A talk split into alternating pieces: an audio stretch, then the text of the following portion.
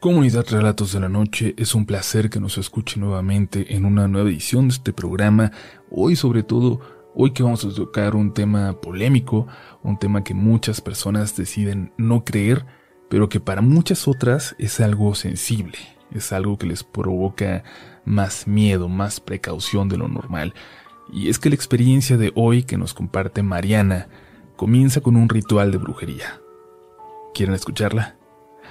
Antes que nada le agradecemos mucho a Mariana por la confianza de compartir algo tan personal con nosotros. Esperamos que estén preparados, que hayan ido por un café y que nos escuchen en un ambiente tranquilo, sin distracciones. Si escuchan más sonidos de lo normal es porque hay bastante viento por aquí en el centro de la Ciudad de México y está pegando fuerte en la ventana al lado de nuestro estudio de grabación, así que esperamos que no se distraigan tanto. Escuchen con atención, porque va a valer la pena. Esto es Relatos de la Noche.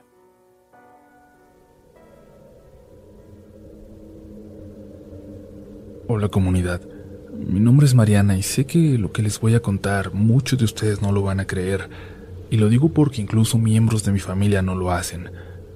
No creen en lo que nos ocurrió a mi esposo y a mí, pero también sé que a muchos de ustedes les han ocurrido cosas inexplicables, cosas paranormales.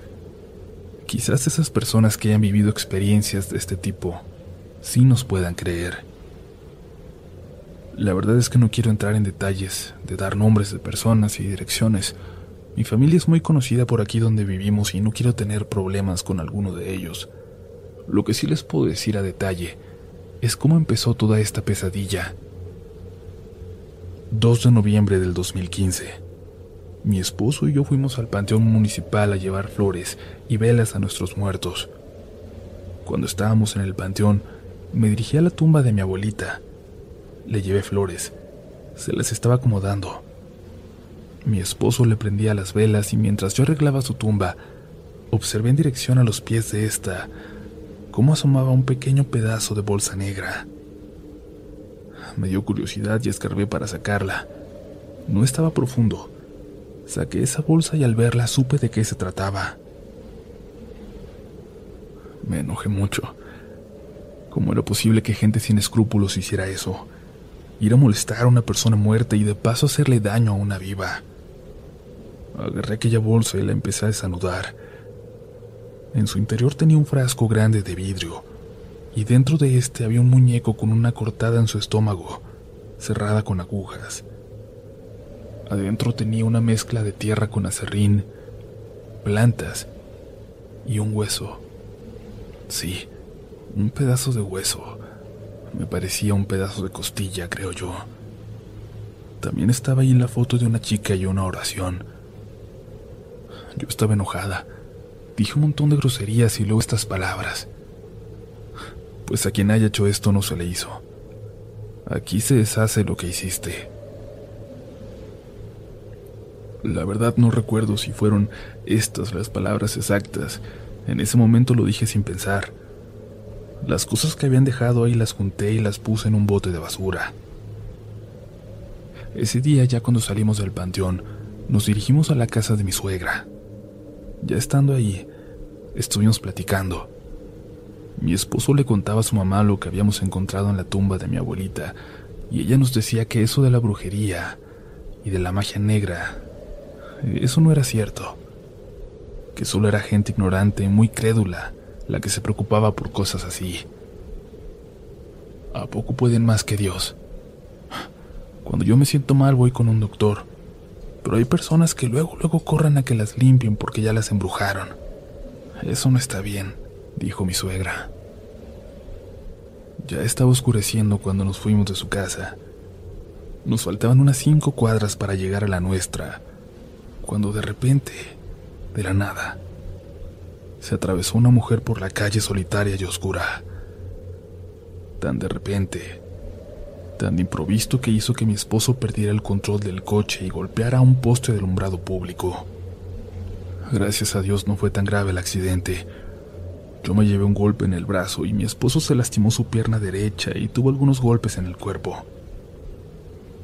Minutos después llegó una ambulancia y dos patrullas. Los paramédicos nos atendieron sin necesidad de llevarnos a algún hospital.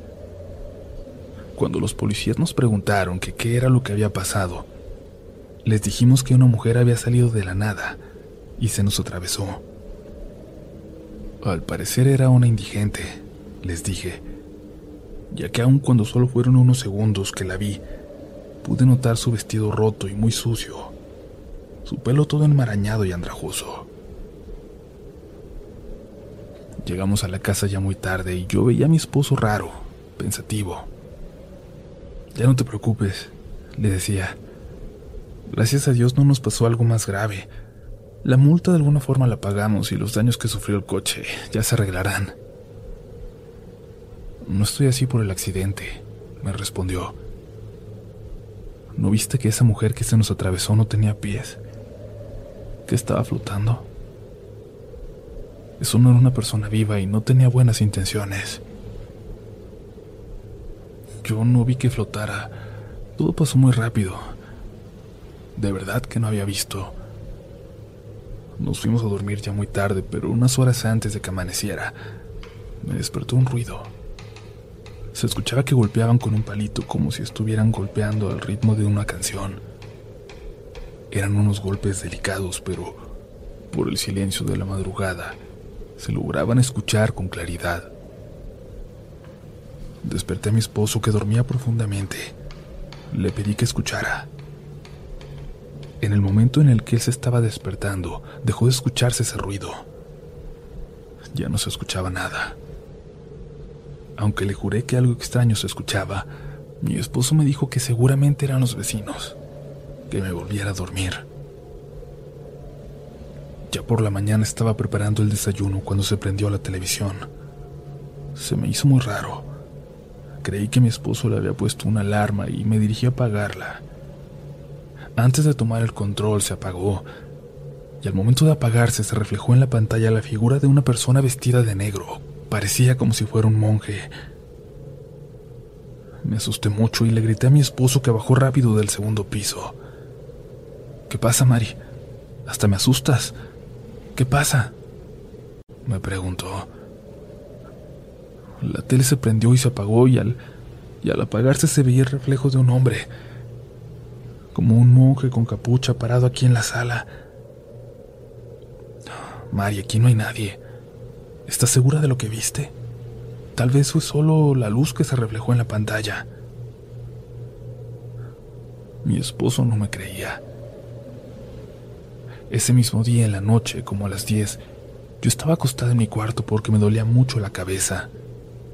Mi esposo estaba mirando televisión en la sala y luego escuché cómo subía las escaleras y se acercaba al cuarto. Se detuvo en la puerta.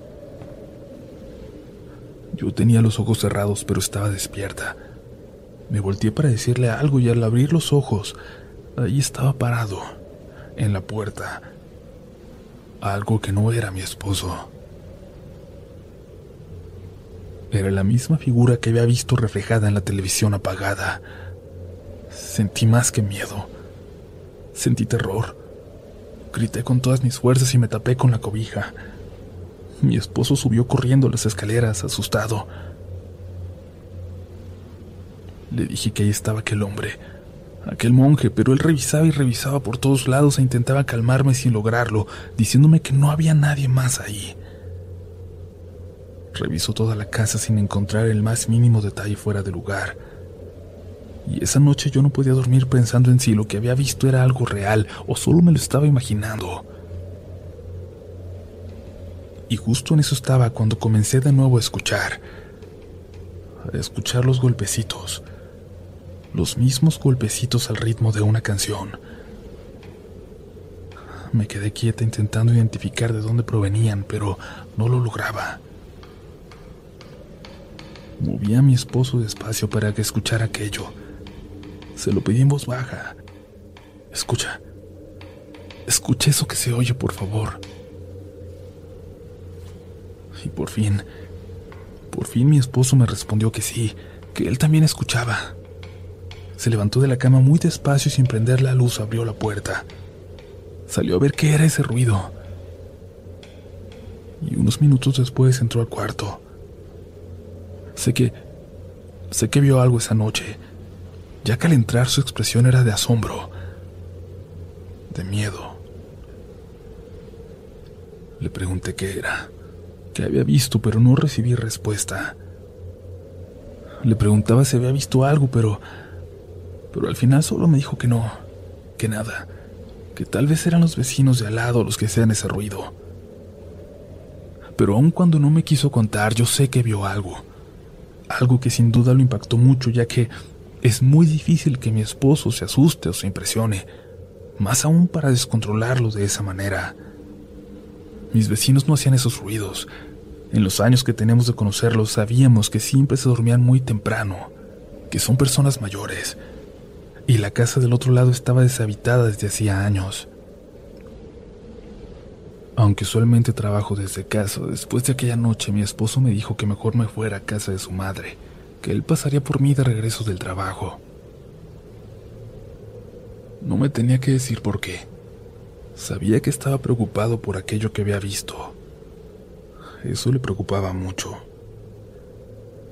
Yo no me llevaba muy bien con mi suegra, pero acepté Acepté irme con ella por un rato porque también, también la casa me daba miedo. No quería ni podía estar sola y ese día le conté a ella lo que estaba pasando, pero fue una mala idea. Fue una mala idea elegirla a ella para desahogarme, pues terminamos discutiendo. ¿Cómo puedes creer en esas cosas, Mari? De seguro que ni has ido a la iglesia. Necesitas rezar más, acercarte más a Dios deberías pensar en ir sacando una cita con un psiquiatra. Yo me molesté mucho con eso y le dije unas cuantas verdades. Me salí de su casa y la dejé hablando sola y es que mi suegra es una persona que raya en lo fanático del catolicismo. Ese día iba tan molesta por la actitud de mi suegra que se me olvidó por un momento lo que estaba pasando en la casa.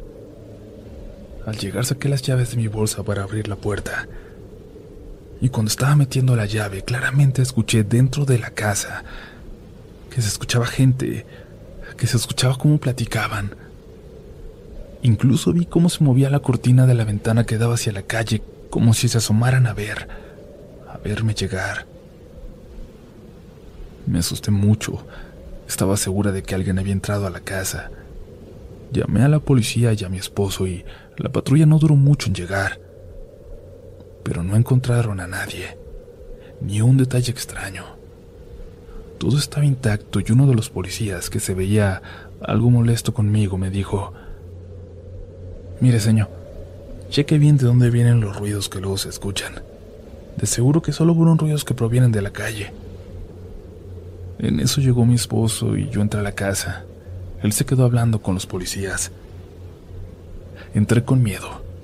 Estaba segura de haberlo escuchado, de escuchar esas voces, gente platicar allá adentro en mi casa, y juro que vi cómo se movió la cortina de la ventana. Esa noche le hablé a mi mamá que estaba en otro estado. Se había ido con mi hermana, mi única hermana. Había ido a cuidar a una tía que estaba enferma de cáncer y ya estaba muy mal. Saludé a mi mamá, le pregunté por mi tía y por mi hermana, yo quería platicarle lo que me estaba pasando. Tenía muchas ganas de llorar y decirle que me hacía mucha falta, pero no podía. No podía preocuparla en esos momentos tan difíciles que estaba pasando con mi tía. Luego de unos minutos de estar platicando, me dijo, Hija, bájale el volumen a esa tele que se escuchan muy fuertes esos gritos. Mamá, ¿cuáles gritos? Esos gritos que se escuchan, insistió. No tengo la tele prendida, mamá. Yo creo que hay interferencia. Solo eso se me ocurrió decirle. Ay, hija, casi no te entiendo. Se escucha mucho ruido, como si estuvieras donde hay mucha gente. Mejor hablamos luego. Acepté y le prometí hablarles después que mejorara la señal, pero yo sabía que no era ningún problema técnico y temblaba. Temblaba al pensar que en cualquier momento lo iba a ver de nuevo. A aquel monje. No pude más y me solté a llorar. Mi esposo me abrazaba y me decía que todo iba a estar bien y yo también quería pensarlo, pero no podíamos estar más equivocados. Esa noche nos despertaron los golpecitos, ese maldito golpetear. Me abracé a mi esposo y me pidió que intentara dormir. En un rato se callan, me dijo. Y yo lo intenté. Intenté no darle importancia, pero cuando por fin me estaba quedando dormida, se empezaron a escuchar pasos. Pasos afuera de nuestra habitación que iban y venían del baño que estaba en un extremo del pasillo. De ida y vuelta. De ida y vuelta. Y luego eso, eso que estaba afuera, empezó a rascar con su uña la pared. Mi esposo se levantó de la cama, prendió la luz, tomó un arma que teníamos en casa para defensa por si cualquier cosa. Lo agarré de la mano y le dije que no saliera, que se quedara en el cuarto. Déjame. Voy a ver qué es lo que anda allá afuera. Yo estaba aterrada, pero regresó después de unos minutos y me dijo que no había nadie. Esa noche dejamos todas las luces de la casa prendidas. Mi esposo se veía preocupado. Estuvimos platicando, decidimos buscar ayuda y así lo hicimos. Al día siguiente él fue a trabajar. Fuimos a la iglesia que estaba en esa colonia. Nos atendió una señora ya mayor, le explicamos lo que estaba sucediendo en nuestra casa y nos pidió esperar.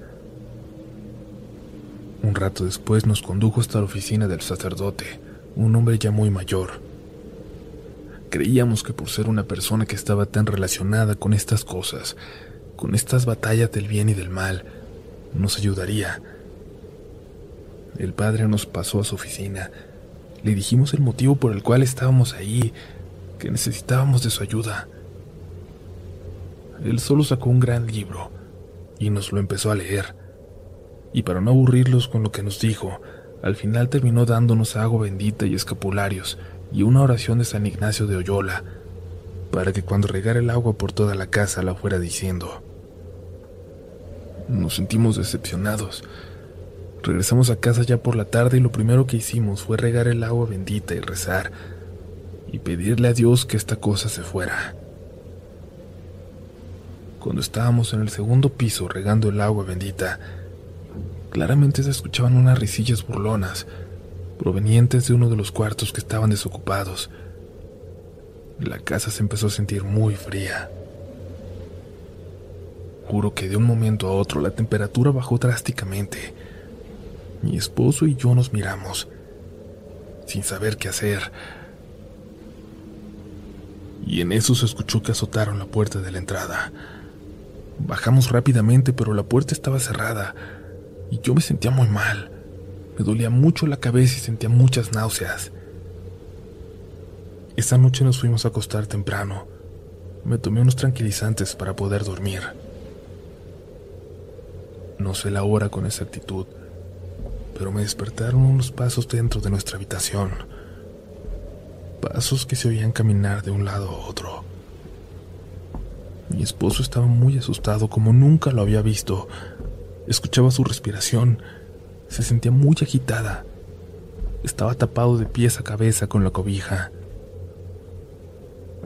Sentía cómo se juntaba a mí y yo también sentía muchísimo miedo. Mi corazón latía muy rápido, tanto que ni siquiera me atrevía a hablar. No me atrevía a hablar con mi esposo por la forma en que apretaba mi mano. No hacía falta preguntar si escuchábamos lo mismo. Hasta ese momento ese espíritu o fantasma o lo que fuera no había entrado a nuestro cuarto. Ahora, ya no teníamos ni un rincón de la casa para refugiarnos. Un rato después los pasos se dejaron de escuchar adentro para seguir escuchándose afuera, como siempre, en ese ir y venir, ir y venir, interminable. Al día siguiente mi esposo, aunque muy desvelado, se fue a trabajar y yo yo no me iba a quedar en casa, en mi casa, sola. Me salí a la calle sin rumbo y terminé llegando con una de mis amigas. Con eso que se había apoderado de nuestra casa, no pensaba estar ahí. No podía. Estando con mi amiga me sentí muy mal, al grado de desmayarme por un momento. Ella se preocupó mucho al verme así y le terminé contando todo lo que nos estaba pasando. Me abrazó y me dijo que iba a buscar la forma de ayudarme. Incluso me ofreció su casa en lo que veía si nos mudábamos de ahí. Esa noche platicaba con mi esposo. Me decía que tendríamos que salirnos de nuestra casa y buscar un lugar para rentar y yo no quería. No quería dejar nuestra casa, la casa que con tanto esfuerzo habíamos comprado, pero la situación ahí se había vuelto insoportable.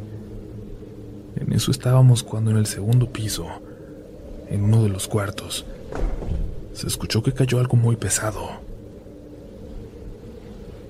Enseguida se escucharon esas risas, risas de burla. Subimos con mucho temor para ver qué era lo que se había caído y lo que estaba tirado era un cuadro del Sagrado Corazón que tenía colgado en mi cuarto. Pero eso no fue. Eso no pudo ser lo que provocó el fuerte golpe que escuchamos. Yo me empecé a sentir muy, muy mal. Tenía un dolor horrible en mi vientre y todo mi cuerpo me dolía. Mi esposo me llevó al hospital. Ahí nos dieron una noticia que no esperábamos. Estaba embarazada. Tenía ocho semanas. Lloramos de emoción y felicidad, pues mi esposo y yo teníamos ya años tratando de tener un bebé. Incluso ya nos habíamos sometido a tratamientos de fertilidad sin éxito. Los médicos me dijeron que el embarazo era de alto riesgo, que tenía que estar muy tranquila y reposar. Ya había tenido un alto riesgo de aborto. Entonces pensé en la propuesta que me había hecho mi amiga así que el día siguiente le marqué para darle la buena noticia de mi embarazo y decirle que aceptaba su oferta. Pero antes de que pudiera siquiera decirle, ella me dijo, Amiga, estuvo en mi casa. Esa cosa que está en la tuya, estuvo aquí en mi casa. Lo vi, amiga. Lo vi parado en mi cuarto junto a mi cama Salí corriendo y pasé la noche en un hotel y fue tanto el miedo que sentí que ni siquiera saqué mi cartera, solo el celular que traía en la mano. Le hablé a un amigo y me prestó dinero para poder pagar el cuarto y tengo miedo. No quiero regresar a mi casa. Mi amiga me hablaba llorando. No supe qué decirle. Solo le dije que lo sentía mucho, que nunca quise que esa cosa la atormentara también a ella. Mi mamá. Mi mamá regresaba en dos días de con mi tía, y ahora era la única opción que teníamos, pero no se podía. No podíamos irnos a su casa hasta que regresara. Mientras tanto, tenía que estar esos días con mi suegra. Mi esposo habló con ella y le explicó la situación. Aceptó que fuéramos. Creo que al saber que estaba embarazada hizo que fuera más amable conmigo. La primera noche estuvo tranquila. Después de varios días sin dormir bien, me quedé dormida y sin preocupaciones. Al día siguiente, mi esposo salió a buscar una casa para mudarnos lo más pronto posible.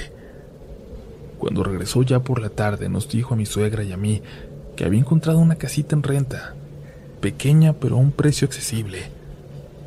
Y en eso estábamos discutiendo esto, cuando en uno de los cuartos contiguos se escucharon las risas.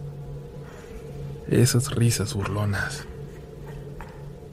Nos quedamos en silencio, escuchando cómo se reían y se burlaban de nosotros. Y yo me solté a llorar. Ahí estaba ese demonio, estaba ahí, nos seguía donde fuera. Mi esposo ya muy molesto salió del cuarto hacia donde se escuchaban esas risas y muy enojado empezó a gritar groserías, a maldecir esta cosa.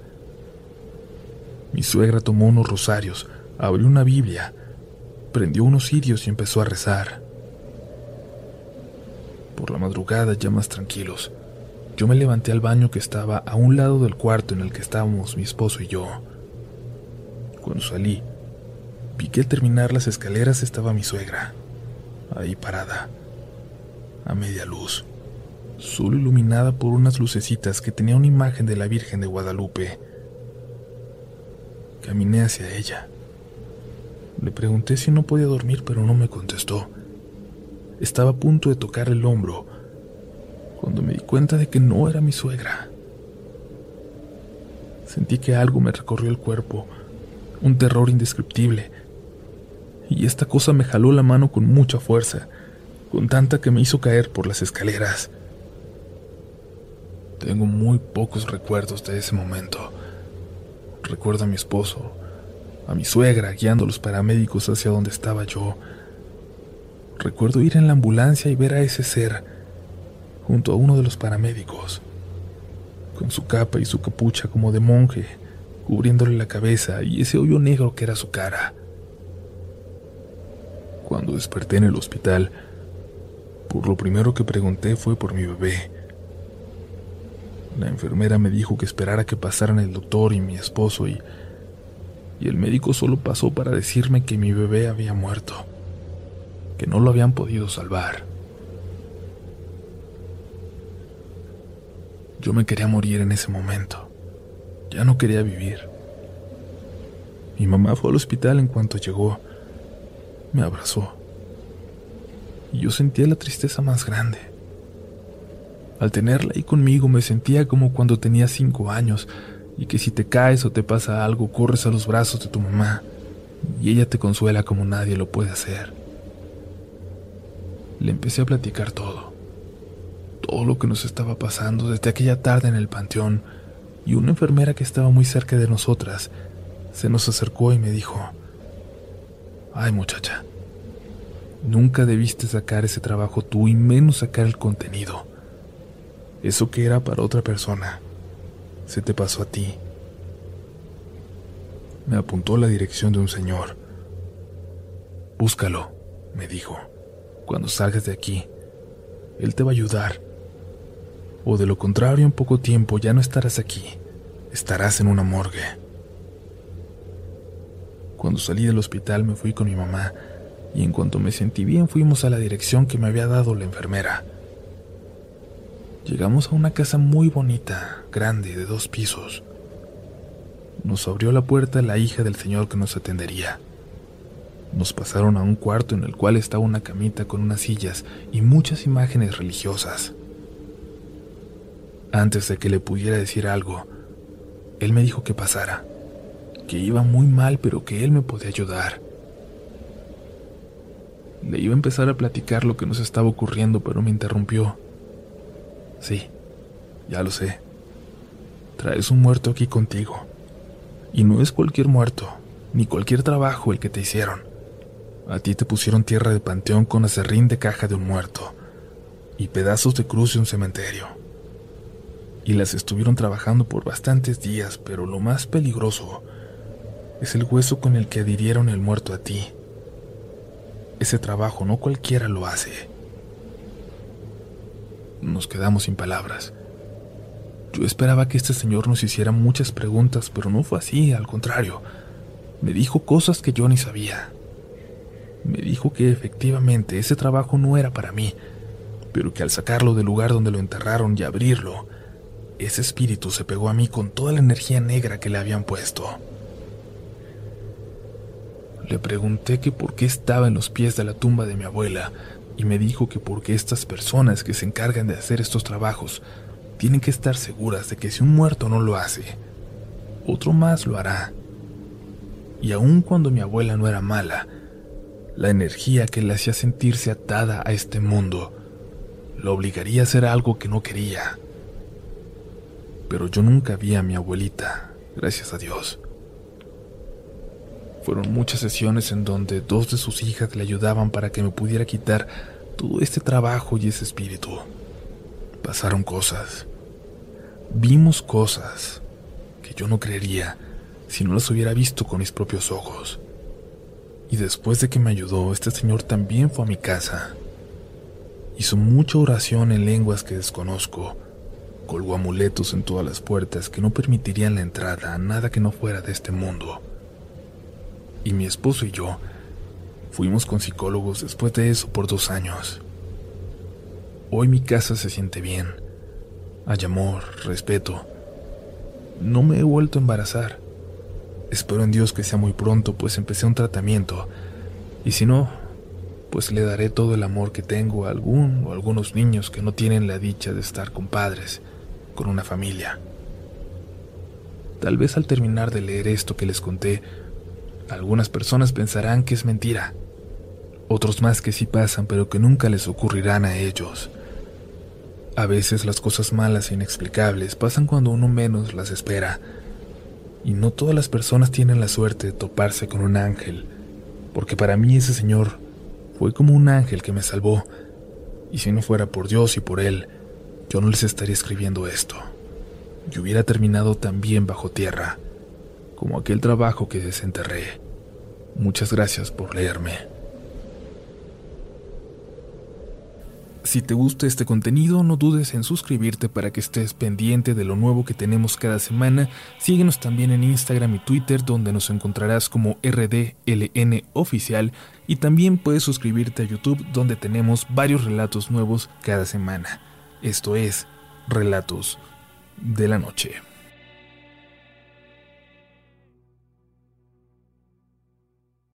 Lucky Land Casino asking people what's the weirdest place you've gotten lucky? Lucky? In line at the deli, I guess? Aha, in my dentist's office. More than once, actually. Do I have to say? Yes, you do. In the car before my kids' PTA meeting. Really? Yes. Excuse me, what's the weirdest place you've gotten lucky? I never win and tell. Well, there you have it. You can get lucky anywhere playing at LuckyLandSlots.com. Play for free right now. Are you feeling lucky? No purchase necessary. Void where prohibited by law. 18 plus. Terms and conditions apply. See website for details. ¿Quieres regalar más que flores este Día de las Madres? The Home Depot te da una idea. Pasa más tiempo con mamá plantando flores coloridas, con macetas y tierra de primera calidad para realzar su jardín. Así sentirá que es su día todos los días. Llévate tierra para macetas Bigoro por solo $8.97 y crece plantas fuertes y saludables dentro y fuera de casa.